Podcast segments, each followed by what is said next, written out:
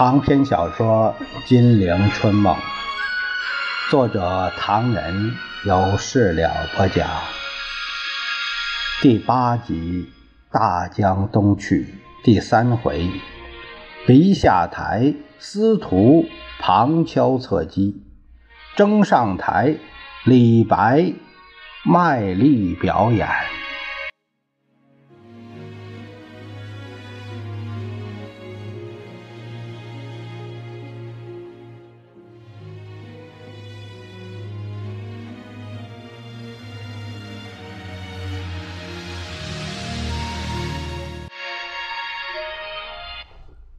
咱们书接上回，却说淮海前线蒋介石的主力部队给打了个稀巴烂，北平也告危急，南京危在旦夕。司徒雷登吩咐傅静波：“蒋介石面临最后关头，我们也该摊牌，而且时间急迫，不再等待。孙科的内阁算是组成了，但拉拉扯扯、破破烂烂，实在不成个玩意儿。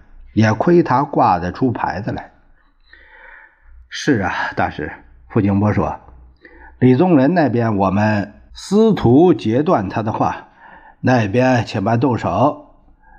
反正已经进行有了一些成绩，现在的问题是如何让他下台。”傅静波耸耸肩膀：“好难呐！你去找孙科，告诉他今后的问题是和而非战。”打下去没有办法，美元再多也没用，只有讲和才有出路。可是如要展开和议，他非先下台不可。他不下台，无法言和。司徒黑的一笑：“他如言和，我们也不大感兴趣。这一点你不必同孙科说。那我去了。”傅静波拜望孙科。祝贺辛格一番，然后转入正题，把司徒嘱咐的话都转告了。孙科一听，只有嗯嗯嗯的份儿。待客一走，马上面告蒋介石，问如何对付。蒋介石这一气非同小可，嘶哑着嗓子骂了一阵儿，要孙科质问司徒，这个建议是否出于他的意见。现孙科当天回报，孙科急急忙忙拜望司徒，寒暄过后说明来意。司徒微笑着说：“我知道蒋先生会有此一问。”他摸摸下巴：“我可以这样告诉你，以美国驻华大使的身份，我不能发表正式的意见，但以私人资格而言，我的确忠诚的赞助和平运动。”孙院长明白，这对蒋先生是有利无弊的。孙科为一为，以后在这方面，我指的是合议运动，希望多方赞助。孙科为一为，一身冷汗，告辞而去。傅静波说：“孙科阻隔是否合适，我不谈，但总觉得胡适博士出来阻隔比他还好得多呀。”司徒莞尔一笑。胡适已经有三次被邀请组阁，但他一次都没答应。他在这方面倒是很聪明。老实说，胡适这张牌我们可要小心使用，不可冒失。我们把他和陈寅恪教授从北平抢到南京以后的用处是很大的。不过，希望这些教授、学者、先生们都为我们所用。如果改变主意，拥护中共，那我们太惨了。我深信，至少胡适博士是不会变卦的。他同我们的关系太深，而且他是在台湾出世的。今后在台湾问题上，他司徒几句啊，呃，有用处，有用处吧？蒋介石不是也看中台湾了吗？傅静波说：“昨天我又听说，蒋认为孙的祖国很勉强。”呃，在他上台前一小时之前，还在骂人，骂谁呀？据说是胡适，因为一个再三表示，一个屡次推辞，因此他很扫兴。但是你说胡适在台湾出生，将来对台湾问题或者有些帮助，但据我们上一次去台湾了解的情况，胡博士似乎还不如汤马士了。司徒微笑着说：“不管是胡还是廖，姓王，姓张。总之，我们一定要掌握的多些。中国的问题万分复杂，有些人在华盛顿很有办法，但离开美国又如鱼儿失掉了水，耍不开了。胡博士在美国还可以，如果在中国，我怀疑他的号召力。廖文义到现在还没有条件可以同任何人分庭抗礼。记不起是谁说了，他老兄，呃，可是一对小丑啊。啊，难呐！现在只有把希望搁在李宗仁头上了，其他都得放弃嘛。不不不，照他照常进行吧。现在我们的情况好有一比，等于你们街头卖糖小贩儿，用一块板儿画个圆形，上面数写上数字，中间呃那个棍儿一转，呃，看它停在什么地方。赔钱赚钱，利剑分晓。在每个号码上，我们现在都得压住，力求门门不落空才好。那边的李宗仁喜形于色，夫妻俩东奔西走，决意逼宫，连日召开亲信会议，安排说：司徒大师的做法，我们看得分明。这老头在到处押宝，希望门门不落空，我们可得小心，不要栽了跟头。他已经指定傅静波同我们经常保持联络，希望同我们的政治顾问甘介侯密切合作。事情的发展不错，只是蒋介石不肯下台，倒要小心他的拖刀计。他诡计多端，不可不防啊！甘介侯说：“副总统所见甚是，那帮人的确不可小看。有人对我说，在徐蚌之战一塌糊涂。”江南政权如燃眉之时，他对人家说：“华中方面也有隐忧，将领已有抗命行动。”他指的就是白崇禧。因此，他想起了三百年前在南京建立时的南明政权，马士英、阮大铖操纵一切，在上游的左良玉却以清君侧为名进兵，南明覆亡，种因在此。他担忧历史会重演。他布下了几招棋子，这一点我想不必过虑。李宗仁说：“他的妻子无论安下多少了不起，是他儿子，但他的儿子一个在金圆券战场上退了下来，一个躲在坦克车背后，都顶不了事儿。”蒋介石官邸会议上对李宗仁也大伤脑筋，几乎无法对付。蒋介石愤愤地说。他做副总统是华盛顿报的妖，他今天逼我下台，也是华盛顿在撑腰。娘西贝，打狗要看主人面，现在他们却在放狗咬人，实在是可恨极了。众亲信纷纷建议七长八短，莫衷一是。有人说要研究研究他们之间的复杂关系，以便采取应付他们的对策。蒋介石也点头赞成，于是推定一人报告桂系大概情形。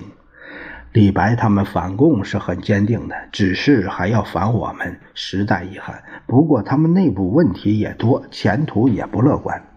他们主要是桂南、桂北两大派系。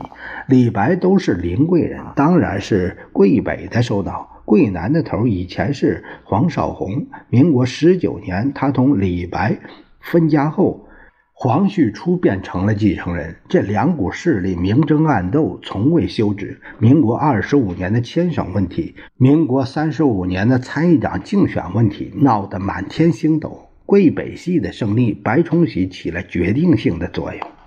这位谋臣继续说：“不过李白之间并非水乳交融。李白虽是临桂同乡，但李宗仁是禹江乡。”白崇禧是会仙乡，两个人也因这个有些别扭。小圈子里还有小圈子。另一个人说：“据我所知，桂系三巨头并不合作。白的性格跋扈，军阀气味极浓；黄的做法又有一套，接近财团。其中由于没落军人以及少将军人的摩擦特别厉害。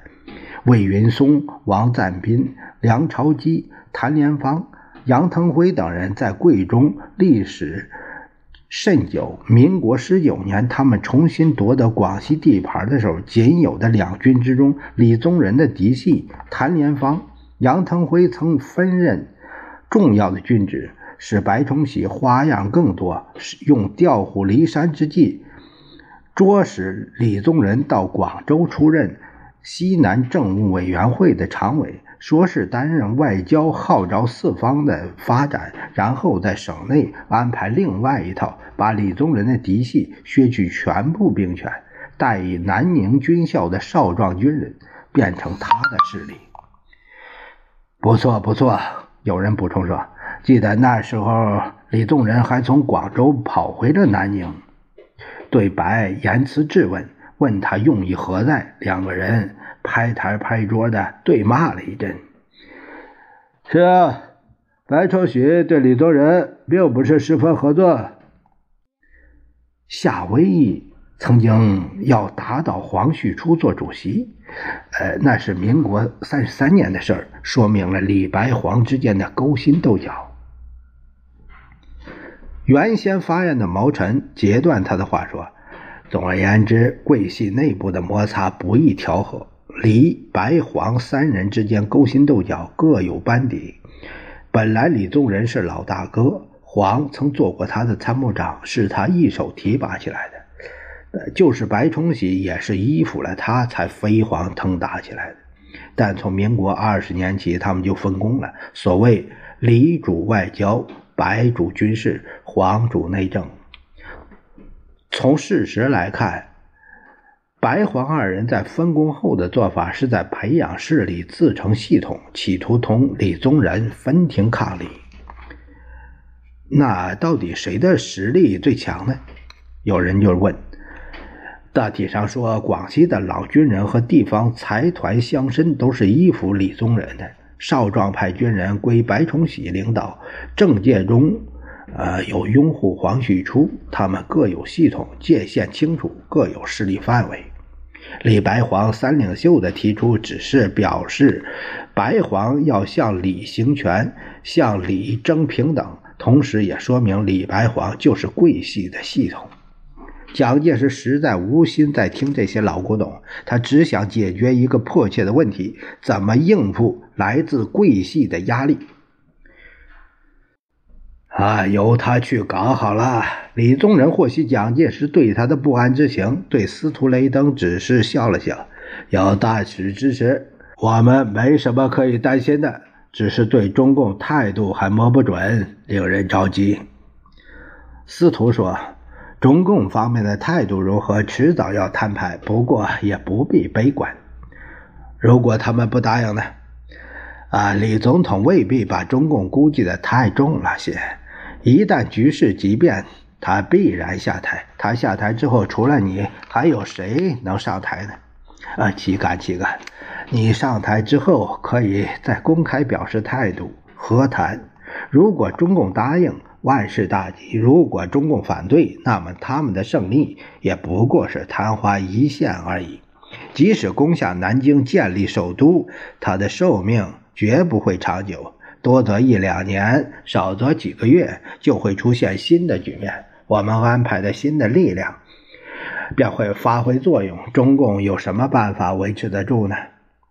司徒旋即又叹了一口气：“哎，当然，最好连建都的机会都不给他们啊！最好是盟军参战。无奈限于种种原因，这样的做法显然大有困难。”司徒拍拍他的肩膀。不过你们也不必失望，如果中共不就范，我们还有杀手锏。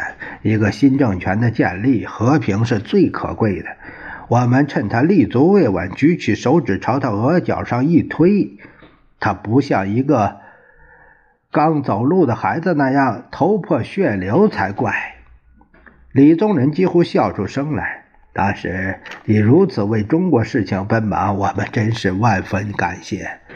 不必客气，今日之下能够有魄力号召何意？号召反共者为军而已。一席话说的李宗仁骨头没有四两重，如醉如痴。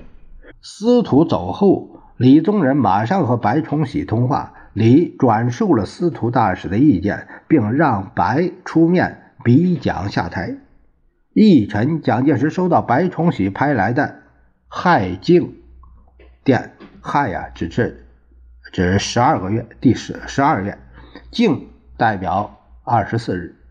他虽然穿着皮袍，室内也有暖气，浑身却感到一股股的冷气。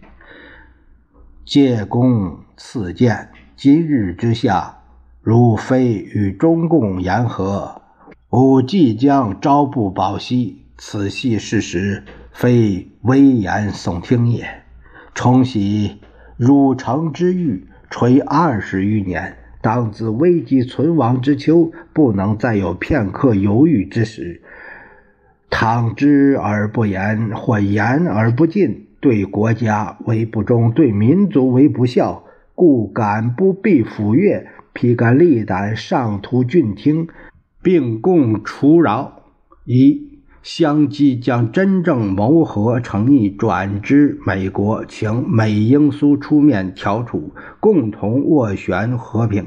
二由民意机关向双方呼吁和平，恢复和谈。呃。蒋介石恨极顿脚，厉声喝道：“快请岳军来！快请岳军来！”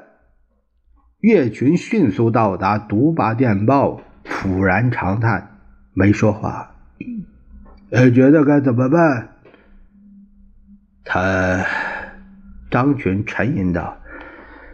白介生的这一手说明了李德林的活动，司徒的知识，我们应该予以万分注意。蒋介石正想骂人，秘书结结巴巴又送来一个急电，蒋介石忙不迭地拿过来过目，不料是程前发来的。借公会见，蜡骨频催，又逢残年，局势恶劣。非言可喻，生灵涂炭，变本加厉。今日之下，唯有言和，盖非如此，不能救中国也。而与中共和平商谈解决国事，则非武功退职，不能顺利进行也。以武功一人之退职而换得中国之，蒋介石怎么也读不下去了。他把电报往张群身上一扔，啊，他也来了。张群默默的读完程前的电报，黯然的对蒋说：“据我所知，目前仅起是他们两人而已。还有谁啊？还有，还有黄绍竑，他已去香港同李济深接头了。李济深。”蒋介石把那假牙咬得咯咯作响。我把他们三个都。张群知道他想做什么，不必这样吧？这样可能收到效果相反，不如我自己到汉口、长沙同他俩说说。李济深的态度一向如此，我们也不必再去找他。至于黄本人，老实说也没什么能耐。他既如此，由他去吧。蒋介石反剪双手，在室内飞快地踱着步。只见他心情焦急，不可言喻。稍停，凄然地对张群说：“岳军。”边说边伸出了双手。总统。张群起立，接过他冰冷的双手，强笑着说：“不要担心，不必过分担心。”岳军，蒋介石叹道：“那是亲眼看见的，东北徐蚌，平津局势急转直下，我们的地方所剩不多。湖南、湖北关系太大，此行责任重大，万事拜托了。”张群也是一身冷汗呢。总统放心，建生。宋公的电报是来了，真实意图如何也不一定非常严重。我后天就动身，尽我所能同他两位谈谈。呃，明天就去。好，明天就去。不管怎么样，先打个电报来给我，是总统。他不是我们的总统。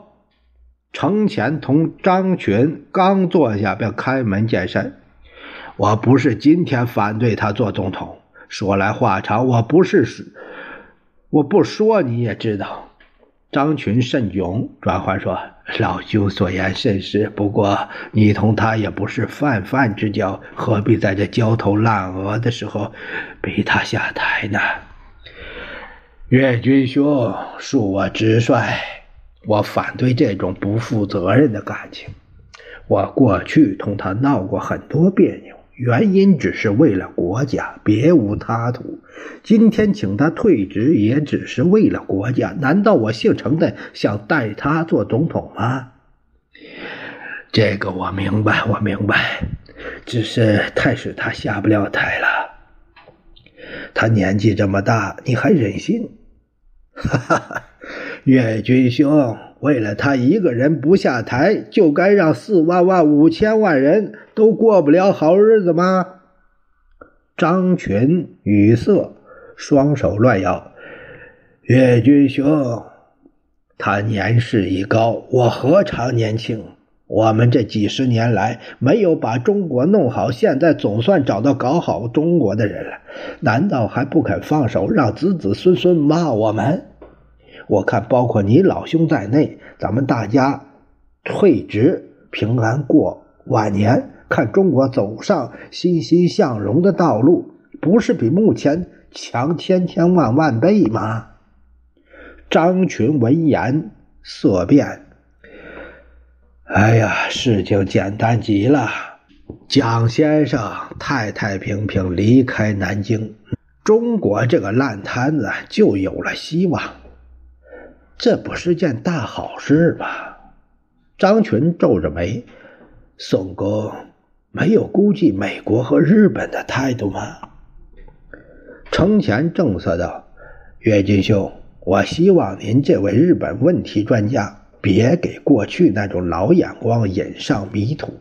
战后美日人民的情况有变。”这是一日本人恨透了日本军阀，要不是麦克阿瑟代表美国扶助日本天皇，日本情况绝不是那样的。这是二，美国这种倒行逆施的做法，不是连我们外交部都曾反对吗？美日两国政府肯定是不负众望的。这是三。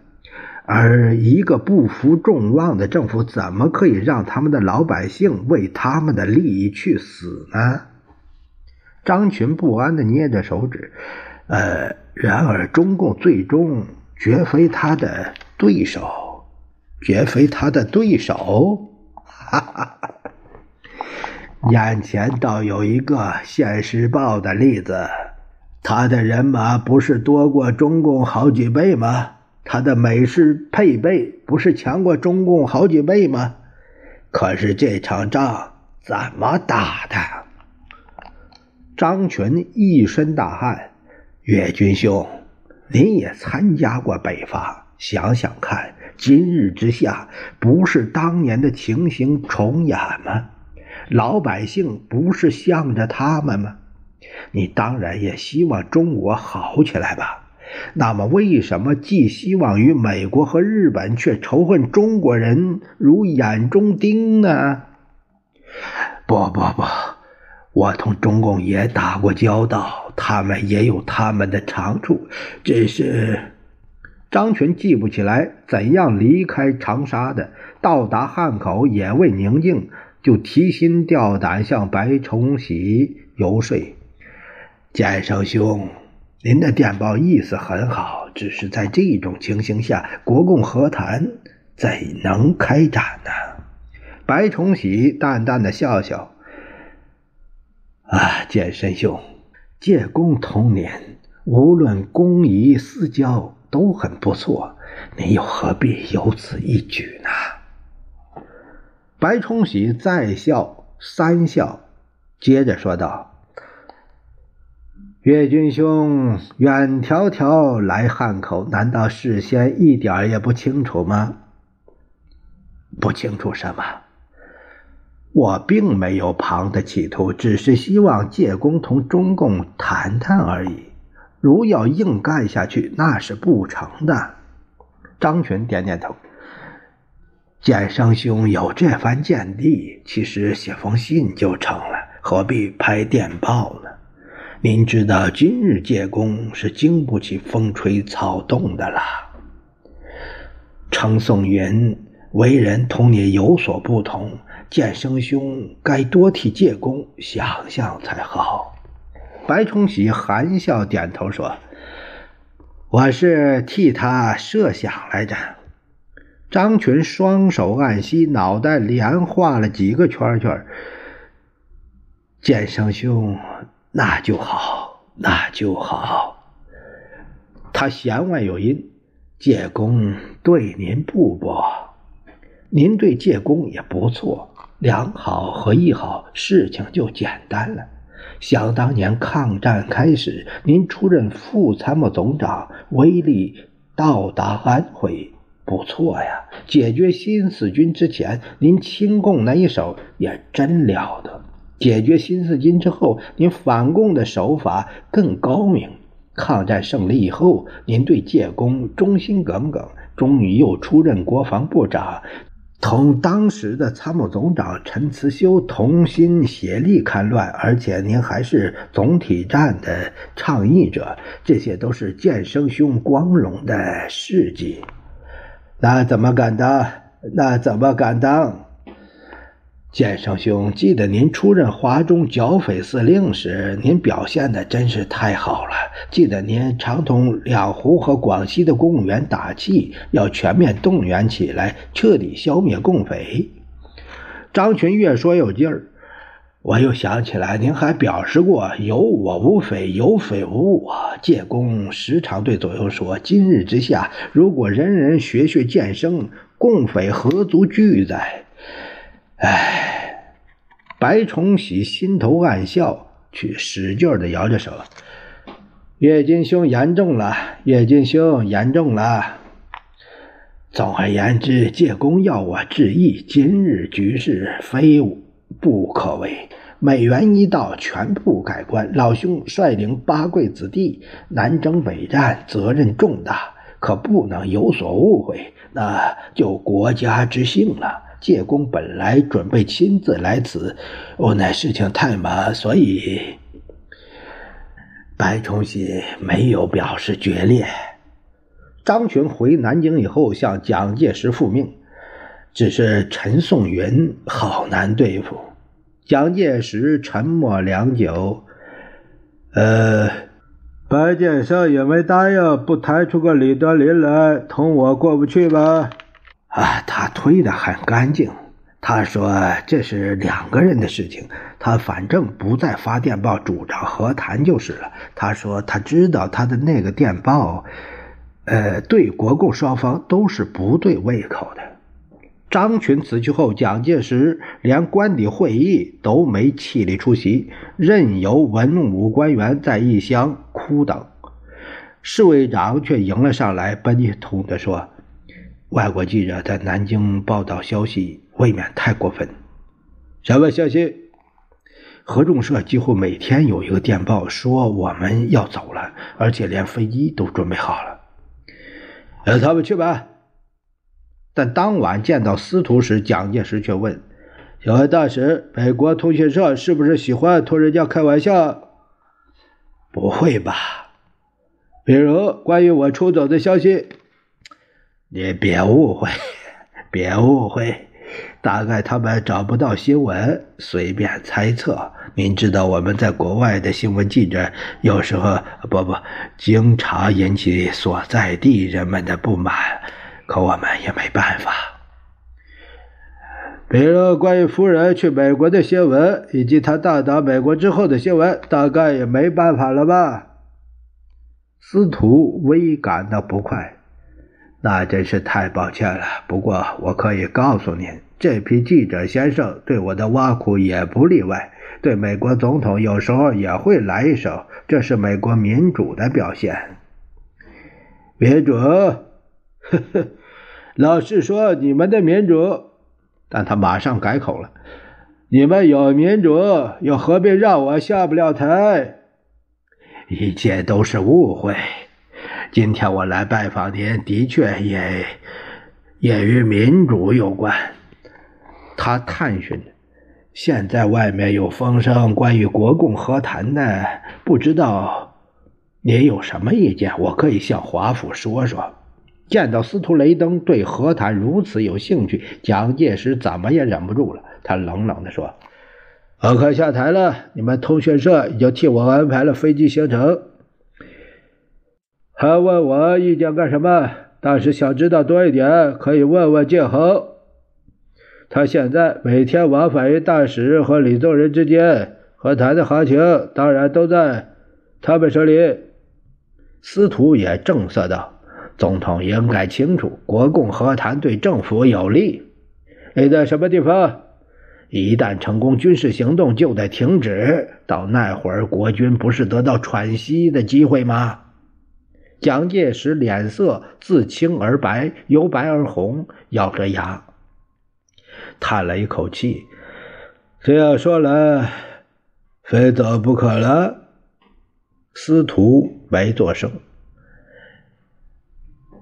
大使不离开南京，不会有危险吧？我想不会，他们杀我没什么意思。但是这样做不会使我的威信受到更惨的损失吗？人家会说，连美国都不同国民政府共进退了。为了长久的利益嘛，长久的利益。司徒还没有回答，蒋介石又问。难道要我像二次大战时有些国王一样，到美国挂起流亡政府啊这个招牌？我不喜欢这样做，我不能这样做。司徒忍住性子。对于这个问题，我想不应该参加意见。不过您当然很清楚，美国政府帮助国民政府已经花了很大的气力，花了很多的精神和金钱，甚至连我们的人民都反对。因此，我们特别是我感到很难办。希望大使能够告诉我，你们希望我到什么地方去？实在抱歉。这事我不应该有任何建议，我只是想到夫人这次去美国，对银行里的一些手续办得顺利。如果蒋介石最忌讳人家谈到他在美国银行存款，在一个什么地方购买地产等等私事，便打断了司徒的话：“这些私人事务我们不谈，对众多的猜测谣言我不说。我今天也要告诉大使。”蒋介石几乎一个字儿一个字儿的从牙齿缝里蹦出来：“要我到美国，我不干。”司徒哑然止步。那那是为什么？我没有绝望，我还有南方诸省，我还有西南大后方，西方一大块，广州、海南岛，还有台湾。我同情你，司徒拍拍他的肩头。我的老朋友，我同情你，你的心情我完全晓得。只是台湾，台湾什么？蒋介石暗吃一惊。台湾什么？没什么。按理论来说，台湾的地位还不很明确。蒋介石火更大了。大使的意思说，台湾不属于中国。没有这样说，大使的意思是因为台湾身份微妙，所以不赞成我必要的时候到台湾去吗？我也没有这样说，可是我已经决定，台湾省的人事将有变动。司徒满腹狐疑，嗯，哎，终于要魏道明下台了？是的，谁去接他？陈诚。陈诚，司徒回到大使馆召集会议，对陈诚这个人研究了半天。司徒决定要设法争取陈诚站在他们这边。这正是狼防狗，狗防狼。狼是改不了吃人的，狗是改不了吃屎的。